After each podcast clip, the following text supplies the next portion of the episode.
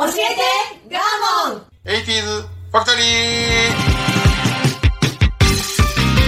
ー。1980年代ここ日本では高度経済成長期を経て未曾有の好景気を迎えていた。人々は明日に夢を見未来に希望を感じていた。熱狂と興奮の中で駆け抜けた。あの時代は一体何だったのだろうか。そんな奇跡のような80年代をあらゆる視点から語り尽くす超個人的カルチャー番組です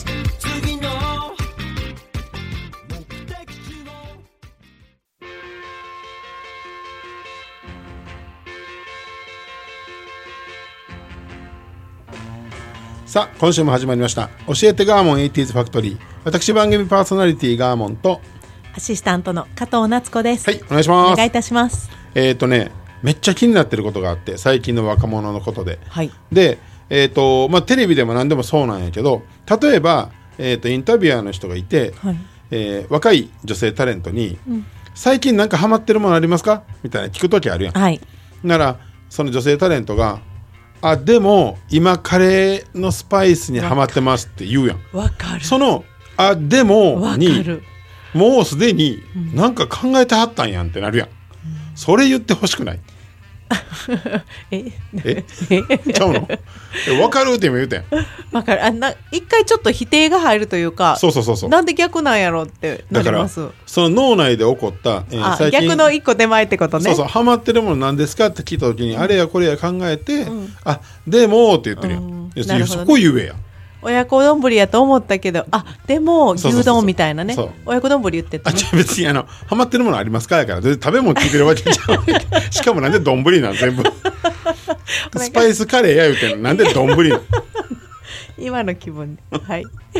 いやすごいそれ思うねんけど、うん。あでもって必ず言うのよある。誰からどっから始まったん？わかります。わかる？あ、わからんけど。いやどっちかなと思った。わかりますって言うたね、えっと、同感を。え今ね。不思議やなと思って。今のなんか文化やなと思って。これに限らずちょっとあの接続詞が違うなと思うことちょいちょいよくあるよくある、ねえ。じゃあ今何かっつったら出てけへんけど、ねあでも思い浮かんだ。え 可愛くないや。なんかこう可愛げをプラスするみたいなことですもんね。そっかな。あでもきっとあの目。あの顔。女子の女子高生の。あ面白い。はいスタートします。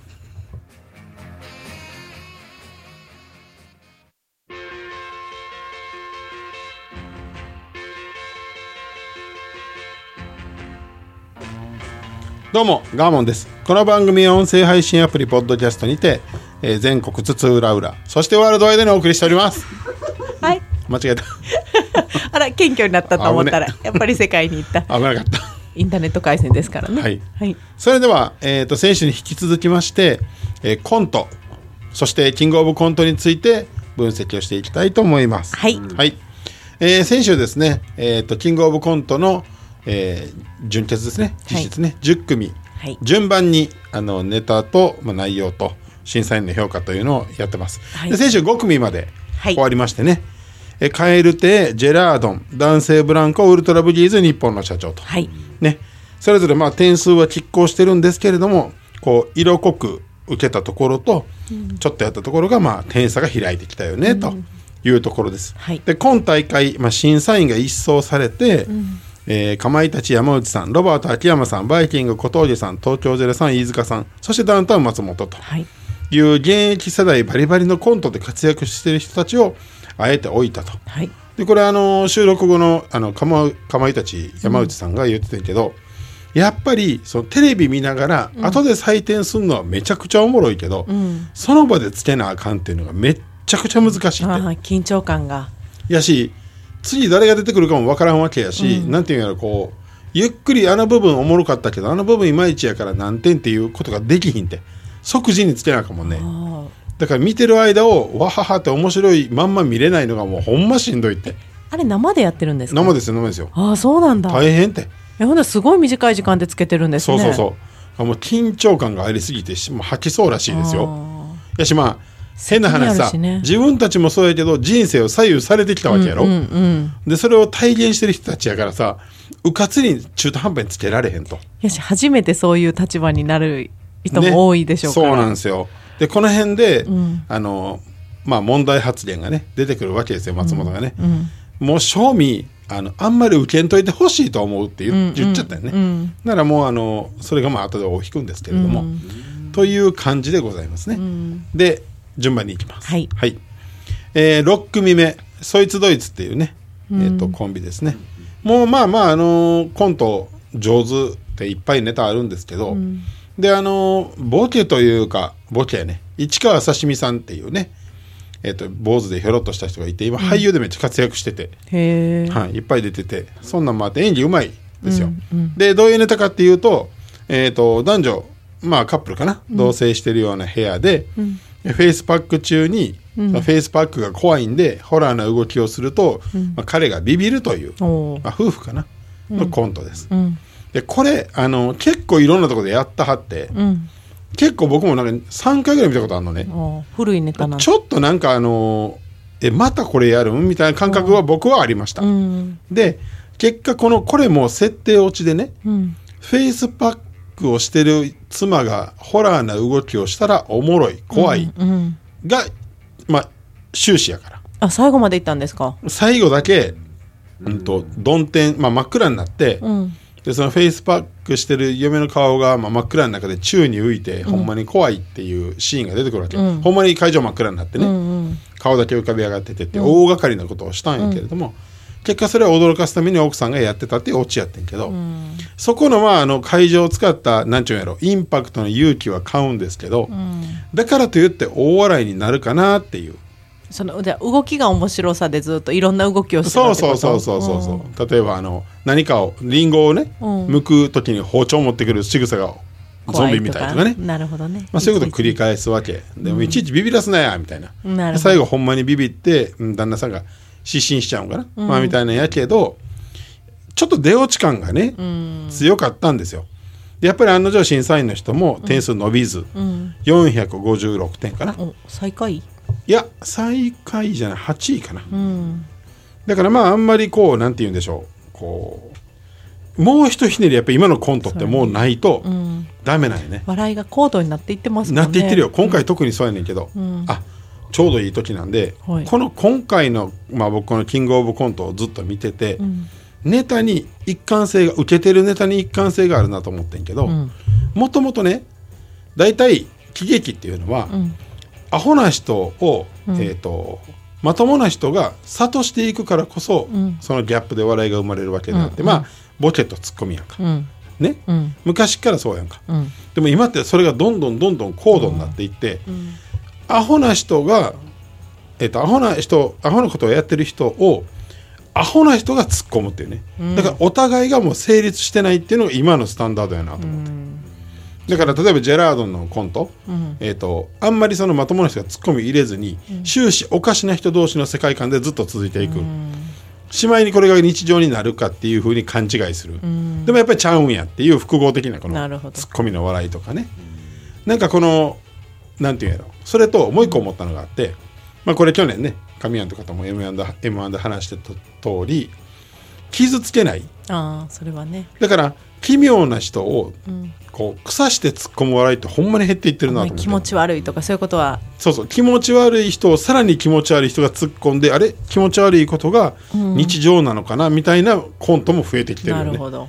だからこれ時代やなってめっちゃ思ったの。あそれはあるかも。ね。確かに。ベースにあるその根本空気をうまいことコントで体現してるグループは受けてるわまあ、日常生活もこう腐すわけじゃなくなんか面白い人おったでずっと流れるみたいななんとかね。場面が面白いというか,、だから劇的に誰かを罵倒して笑わすなんて時代はもう終わってる。まあ、確かにそうかも、よね。その感覚はないかもね。そうなんですよ。ほんで、まあ、それをちょっと体現したのが7組目のニューヨーク、まあ、それはもう m 1でも常連キングオブコントも常連で、今年ことこそ優勝するって言われてたニューヨークね、これがなんと最下位なんですよ、まあ、これがまたねそのさっき言ったように、えっとそいつドイツが終わった時に、えっと浜ちゃんがさ松本に、どうですか今年は?」って聞いたわけ、まっちゃんがもう正味もうレベルが高すぎてという意味でね、もう庶民受けんといてほしいねんって受けんといてほしいグループが出んねんってうん思ってまうねんって正直言ったんよね、うんはい。そして次ニューヨーク出た時に点数最下位やと思うんで、ん。あのーツッコミの方の屋敷さんが、また松本さんのせいで」っつっても m 1の時もこれがあったんよ。あ同じようなことがあった？んそうそう。あの、なんか怒ってるみたいな漫才ちょっともういまいちやねんみたいなあことで なんか受けへんかったって言われてて。ちょうどその前にそういうことをちょっと言ってしまって。これもしニューヨークを意識してまっちゃんがわざと言ったらすごいけどね、ね。逆にこうそこで盛り上がるからね、うん。いうふうに結果かタイミングがそんなんなっちゃうのね。そうそうそうそう、ん。でまあ確かにニューヨークのネタは、ん。えー結婚式の披露宴の予行演習のネタやったのね、うんうん。えー、と新郎さんと、えー結婚式会場側の企画者のネタ。でこの、うん全部全部間違ってるっていう。うん。その披露宴の予定が全部間違ってるう。ん花はちょっとしかないとか。ああなるほど、でこう、えっとサプライズパーティーのその映像の中に黒人出てくるとか、うん。なんかとんちんかんの最後までやんねんけど、んなんかこの人がこの、えっと、ボケの方の嶋佐さんがやってるその結婚式会場のスタッフが、ん。ちょっとこう狂ってんちゃうかみたいなこう演出まで入って、僕は好きやねんけど、やっぱりこのなんていうんやろなうん終始同じトーン同じネタ、同じ笑いでいくとやっぱ受けへん。うん。あと残念なんが、えっと、この中盤ぐらいになってくると、見る側も目が慣れてくるというかでその上ニューヨーク出まくってるやんだからみんなの中にちょっと目も目新しさがなかった。うそうそうそうそう。刺激がなかった。やってくることがもう視聴者が分かってるみたいな。ネタバレ。うん、空気感がいつものまんまやったんで。しかももしかしたらよ、ん。なんかこう、うん、と点数低くなったらおもろいんちゃうかみたいな意識が見る側にもし働いてたらちょっと怖いけうど、ね、んだから、まあでも疲れてくるしちょっとなんかお腹いっぱい感は出ますよね。そうなんよ。だから売れてる人は不利やね、うん。常に賞レースって。ああいつもの雰囲気。もう去年いっぱいテレビ出たらいっぱいネタやらなあかんよ、ん。だからこの出してないネタをやるんか。そうか。めちゃくちゃ受けたネタをもう一回やるんか。そうやでも準決勝まで上がってこなあかんからね、うん。その間もネタやらなあかんのですごく難しい。忙しい中で。そう。で新しいネタで勝負できひんやん。なるほど。こんな大舞台で。非常に難しい、うん。だね、本来は1年間舞台で試して受けたやつをこういう賞レースでやんねんけどニューヨークにとってはもうそれができたんかできひんかったんか、うん。いやもっと面白いネタあんねんけどなと思って思いまし忙したかったねやっぱり、えっと審査員の点数もことごとく、やっぱり低くついちゃったのね、だからどんな爆発を見せてくれるんやろうって思ってみるよ、まあね期待がハードルが上がってるそうそうそう。ニューヨークだから。ハードル超えへんかったらどうしても低くつけてしまうっていうのがまあ人間の心理なんで。まあ何でもねお笑いだけじゃなく。そうそう、うん。だからこれ最下位になったことでまたそのえっと奮起しはる嶋佐さんが、うん。えーちゃちゃえっと屋敷さんやね、うん。ツッコミの方がまっちゃんに「あんたのせいや!」っつってまた炎上したんよ。もうもうもう定番やけどね。うん。そうなんだただびっくりするのがそれに本当に目くじら立てて怒ってるネットユーザーがおったっていうね。松本さんに失礼やろみたいな。う んすごい。いやいやこれは大マジでやるわけないやんっていう。ちょっと日本の怖さをまた見たんやけど。まあある意味影響力はあるんだ。そう。だからまあ俯瞰これあの番組のプロデューサー目線で見ると、おこれここで盛り上がったやんけっていう、うん。しめしめと思ってる感はあるかなっていう人やかったねってなるほど。ですそんな事件だったんだ。そうなんです。うん。でここでもちょっと停滞ムードがちょっと流れたわけよ。はい。で出てきたんが8組目のザ・マミーです。うん。ザ・マミー僕はあのすごくあのえっとダメな方ボケの方、うん。酒井さんかな。うん。すごいダメ人間実際ね、うん。ギャンブルばっかりやって借金もあって、う。んすごい好きで。うん。でこのネタがさっき言ったダメな人を腐さないコントの象徴やなと思って、まあ、どういうコントかというと、えっと、街で一人でわーわー叫んでるおじさん、ん。おるやん実際に、まあここ大阪なんで関西なんで、いる。まあ、兵庫ね、うん。いるやん。でその人に好青年が道を尋ねるっていう。でずっと無視してるわけよ、その変なおじさんもまさか俺に聞いてくる俺みたいな男に聞いてくるなんてって戸惑うっていうコントね。あ最近おらへんけど一昔おったもういっ風呂ぱいおったでしょ。あのホームレスかアアルル中とかどっちかわからん本当の病的なやつね。そのおじさんに「あの道を教えてください困ってるんで」って言って、それをおっさんずっと無視して「うんおめえな」ってずっとまあ、うん。誰にでもなく。空中に向かってそうそうそう。誰かが見えてるように喋ってるでしつこく道を聞いてくるんで「お前変わってるな」って。おじさんまともになっちゃった。そうそうそう。で最終的に財布をその預けたり、うん。なんやかんやして、うん。おじさんが愛に目覚めて、最後ミュージカル風に2人が歌って終わるという。これが大爆笑かっさらったんやけど、うん。まさにさっき言ったように変な人を腐さないネタ。っうん。ていうのがここで大爆発したのね。うん。うんで476点となんか実際ありえそうですもん。ピュアな若者と。今ね。そう。そうなんですよ。何でもそう神谷とガーモンみたいにね、俺マジで叫んでるあるっちゃうわ。でもほら誰滑も舌よく言い過ぎやで。神やんとガーモ今パッと目の前に見えた。もう何もこう誰も悪く言うようなに。なんかハマる。そう。でもそういうことやでも世代間ギャップもいやそうなのよ。なんかピタッとはまりました。そうそう。だからおじさん世代おばさん世代お笑いが好きな人たちが、ん。こんなやつおんねんで笑った後に、ん。今の若者がそれ腐さないことでそう。相乗すごくない？この話。すごく思った、ね。今の若者そうだもんって思う、うん、いやおじさんいい人だと思うから持ってて財布そう。言いってそうやもん。俺に渡すのかよみたいな。そういう感じ。お前取られるぞとか。っ てでこのあのこの辺があったかいって胸をこう が、まあ、名シーンやったね。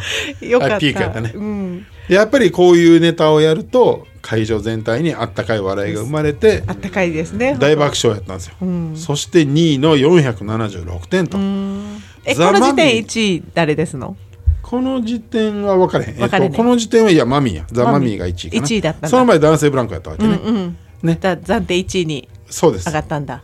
で、はい。これザ・マミー行くぞってはい。なったわけよ、もはい。う全体の空気が、うん。その次に出てきたのが空気階段なのねでここであの SM クラブのカジノコントが来て。9組目よね。そう、うん。もう大体みんな疲れてきてるとこやったのに、でえっ、とまあ要は、うん簡単に見てない人の方のために言うと、SM クラブで火事が起こりましたと、はい。で SM クラブなんで一人はもう手錠をかけられて裸で椅子に縛り付けられてると、なんかダサいパンツ履いてそうね。ブリーフ履いてね白の、はい。でえっ、と目隠しされてるんで、はい。なんか外が騒がしいからプレーか何かと思ったらほんまに火事が起こってますと、はい。でそれに助けに来たのも、えーまあ、鈴木もぐらさんね、はい。撮ってる方ね、えー後ろ手錠かけられて、パンツとかぶされてるというこれも SM プレイ中の人が助けに来たっていうドタバタ劇やね。パンツ一丁の後ろ手にあ拘束された二お互い人組、ね。で片一方が実は僕消消,、えっと、け消防士です。鈴木もぐらさんね、うん。だから、えっと、これピース又吉さんが言ってたんやけど、もうすごい的を得たこと言ってたんやけど、えっと、お風呂プール、そしてまあ風俗、うん。一旦役職が全て解き放たれる場やねと。年齢も立場も何もない場所、うん特に風俗なんて男女入り混じってしまうので、うんそれが、えっとハプニングが起こった時に、もう一回持ち場に変えるこの悲哀さ。これが面白いとそのままやったね。その悲哀な姿をして。そう。だからこんなネタ思いついちゃったらもう何やってもおもろいってこの後。しかもそれが、えっと、公務員である、えっと、人を助ける立場ってなったらそれはもう増幅するに決まってるって。映画面白かった。そうそう。ずっと映画面白かったですね。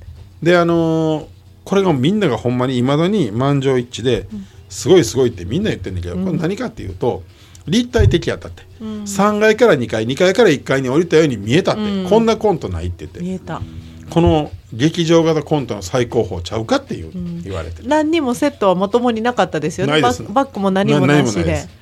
音も大してないです、うん。でもイメージができました。ね。火事場でね。あれ後ろ手になったままコントやるってすごい大変って。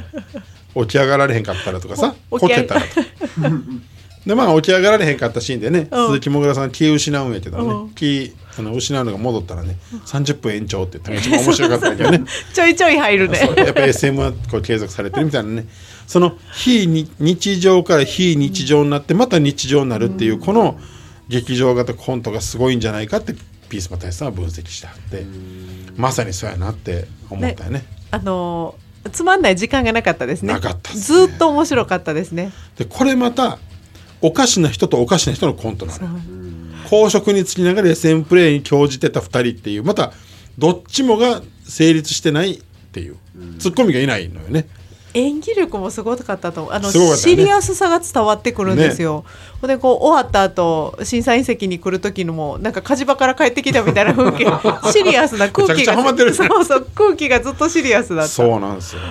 それくらいだからいろんなどの側面から見ても、こうコントにその隙がなかったって言われてますそう隙がなかったっていうのが正す解だとごいですよね。すごいうん、水川水川かたまりさんがちょっとこうねほんまにこう泣いてたのが印象的でね、後ろ手で泣くから面白かった。なんと最高得点で486点と。これに関してはもう点数すごくてみんな、えマミーとサーはどれぐらいだった10点。10点差。ってことは各審査員が2点多くつけてるってことで、えーかまいたち山内さん98点、ロバート秋山さん97点、バイキン小峠さん97点、東京ゼロさん飯塚さん97点。ダウンタウン松本さん97点と。すごい100点つけたいとこやったけどまだもう一組いるからね。つけなかったという。ね。で最後最後。10組目がマジカルラブリーさんですよ。ああそうだった。3 3つ取るかと,、うん。えっと m 1 r 1キングオブコント3つ取れるかっていう。だってもう最98以上出さなあかんわけですよねほんまやね。ね。やりづらい中、えっと本当にマジカルラブリーさんらしい、こっくりさんのネタやったね。本人死んでて指だけ生きてるというもうこの,、あの設定自体は秀逸で、うん。やっぱあのー野田さんのね動きがね、やっぱ他の芸人さんとはまた全然違う芸風やなと思ってほぼ村上さんずっと喋ってるだけなんでね、いつもみたいなおい死んでるよもうダメだよとかずっと言ってるだけなんで、このスタイルで成立させるのはやっぱコントの方がマジカルラブリーは僕はいいなと、めっちゃ思った。けど結局もうマジカルラブリーを売れすぎちゃってこの辺の動きがバレてるそうです。いつものになっちゃう。そうなんよ、その分で点数が伸びなかって、ネタを好きっていう芸人さん多いけど、え点数をつけづらいというのが正直、うん。なところの感想やったみたいです、個人的にはやっぱりこう貫いてて好きやけどねあの野田さんの雰囲気というか。賞レースという意味では評価がってことですまあさすがにこのネタで3連覇は無理っていう、よほど変えてこない。っもっと新しいもんもう一つそうなんですよ。上に。ていうね、なるほど。これが10組でした後半でもどうやって順番決めたか知りませんけど、ねえ。いい盛り上がりですね。ねえ。ちょっと一呼吸置きましょうかね。はい。疲れましたね、あのーここで一曲聴いてほしいんですがえっとザ・ラブ人間というバンドのコントというまさに曲がありまして。へミュージックビデオが、えっと、あの小沢さんがね小沢さん。何やったっけ？スピードワゴンスピードワゴンの小沢さんね。がずっとこうコントを舞台でやってるところの、まあ、え映像のミュージックビデオなんです、コントという曲です。はい。はい聴いてください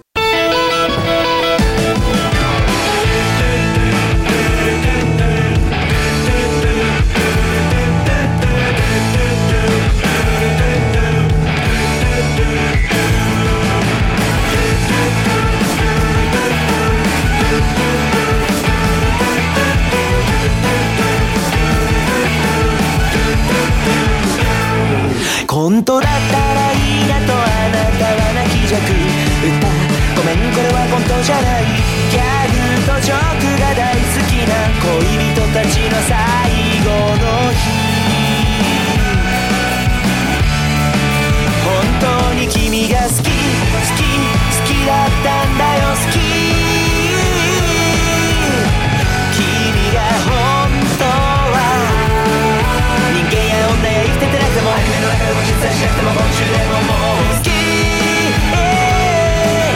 ーだけどもう別れよう。これがオチなんです。コントじゃないのにさ。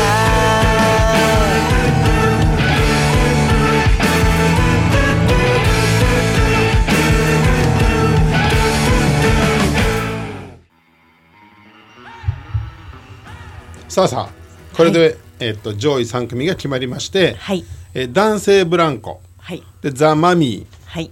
ーで空気階段と。はいこの順番で決勝が争われることになりました。まあ確かにいい、いい3組やと思います、問題は2本目のネタでよほど頑張らないと,、えー、とザ・マミーと男性ブランコはだいぶ点数が低いわけですよ、もう10点以上差をつけて空気階段が圧倒的な数字出してるんでほぼほぼ順当にいったら空気階段が優勝になっちゃうのよ。あこれとえあっとごめんなさい。2本目のネタとの総合点で決まりますそうか。もう点差はだいぶついてやってる。ついてしまってるんですよでも空気階段これ以上のネタ持ってないでしょうしね。空気階段一番有利よね。ね点数低くてもいいのでね、でいよいよ始まりました。男性ブランコが1番目でした、はい。でなんかあのコンビニのレジ袋うん。のネタでして、で確かにあの設定面白いし芝居上手やしなだいぶいろんなお笑いがあったんやけど、やはりその一発目の展開の妙がなくて、うんいやちょっと点数が伸びひんかったんですよね、のいや高いねんけど。うん。でそれぞれ93点ぐらいやって、はい。総合463点で収まったん、で、えっと、2つ足して935点やったんですね。はい。はい、で次に、えっとまあ、ここどうなるかってザ・マミーがはい。出てきたわけですよ。でなんかあの社長と社員のネタで,、で社長の不正を暴くぞって社員が社長室で詰め寄って、音声データも取ってるんだみたいなので言った後にこれコントみたいな。ドラマみたいな、ドラマっぽいでしょって言って社員がふざけたらもうドラマっぽいやんって社長が言うっていうのの繰り返しですわ。ああ社長は社長長で「お前のことはもう分かってる、今すぐクビだ!」っつって。ドラマーって言うっていう。これの繰り返しやったんやけど シリアスと緩和のやはりこのもう一回行かないと。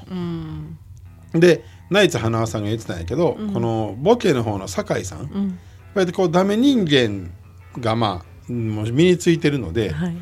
えっとねなんていうかな強いボケしかできない字で言うとずっと太字のボケをやってると、うんもうちょっと繊細なボケができるようになったらまあもっと強くくなるやろうなと。んナイツ花さんのあのこの総評ってすごい的を詰めいてるので、惜しいとめちゃくちゃ。上手になってきてるんやけどそこは爆爆発力がないかなということで、うん。とここが459点やったんですよ、ザンマミーが。ということは男性ブランコとあんま変わらんかったと。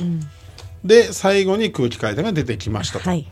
で空気階段は、えー、とメガトンパンチマンという架空のえー鈴木もぐらさん扮する、えー、とカフェのマスターが小学校5年生の時に自分で書いた漫画の、まあえー、とテーマパークカフェみたいな。はいもうこの設定でまあ大体出落ちがね、できてしまってるよ、そして鈴木もぐらさんの、えーメガトンパンチマンの、まあえー、とコスチュームというかね、ここもまあ大きなとこね、あとあのあれなんていうの？勝手に歩くやつ、はい。何やっけ？あれに乗り続けて。体重移動でウィーンって動くやつ。そうそうそう最後まであれでやり通したって、あれあれ多分すごい緊張するよ、だから僕あれ見てて空気階段さんの挑戦は、そういったなんかリスキーなまま、最後までコントで笑かせるかみたいなところもあったんちゃうかなと思って、一発目はずっと後ろでのまま、あれ難しいからね、で二発目がずっとあれを乗り続けたまま、こう緊張感持ったまま笑いを取っていくっていうね。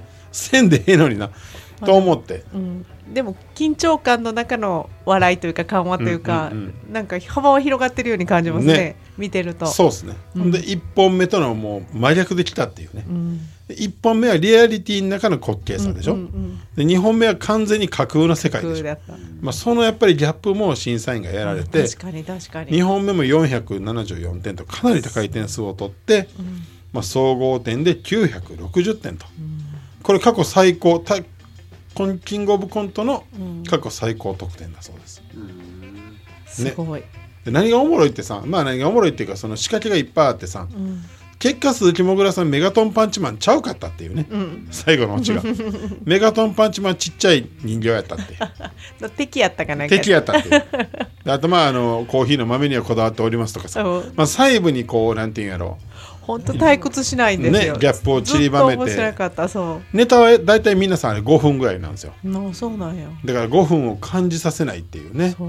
だから良くも悪くも5分を感じさせない。短く感じさせるのも一つやし、えー、と映画見てるみたいに長く感じさせるのも一つと、うん。そっちにいうところで。後者に感じました、ね。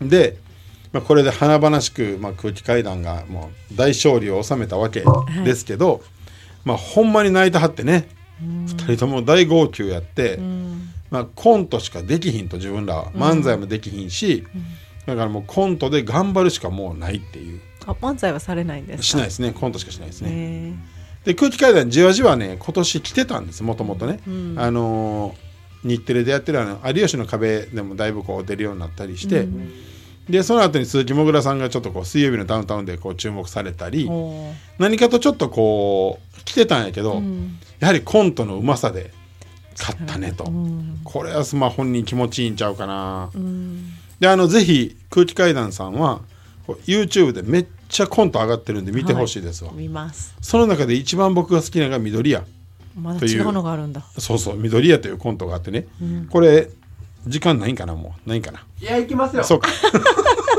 いつも睨んでんねちょろっとちょろっとだけ紹介したいねんけど、うん。えっ、と緑屋駄菓子屋のお父さん鈴木もぐらさん、でえっ、と二軍やけれどもプロ野球選手のえっ、と子供の時から駄菓子屋にか通ってる少年、でこう駄菓子を、まあ、買って喋ってる、久しぶりに帰ってきました。あー大人になって帰ってきた。野球選手がね、うん。でここのおかげで大きくなったよってその野球選手が言います、で駄菓子屋の大将がまあ今日で実は店閉めるんだと。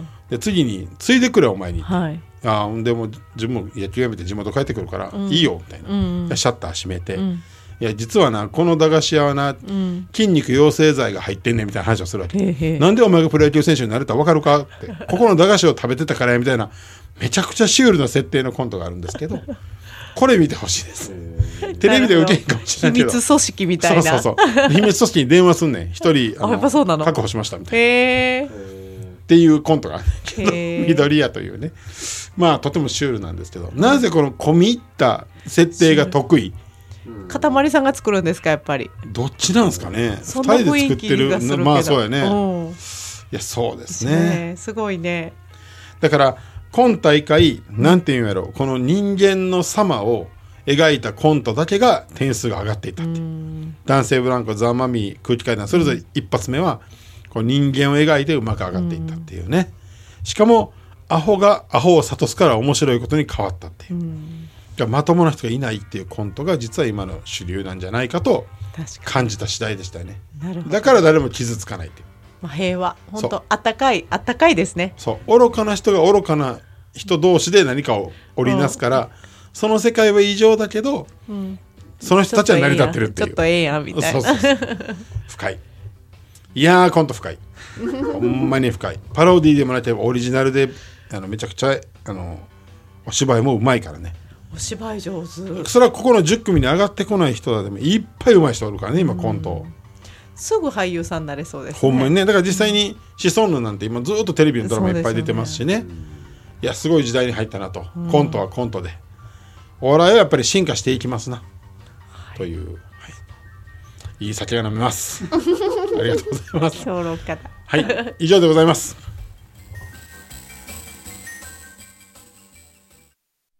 昔の友達に会いたい。買い物に行きたい。私にも小さな死体がある。エルタンのおかげで私の死体が叶った。エルタン介護保険適用外の生活の困ったをサポートします。ネット検索はエルタン高齢者。尼崎からサポート拡大中。い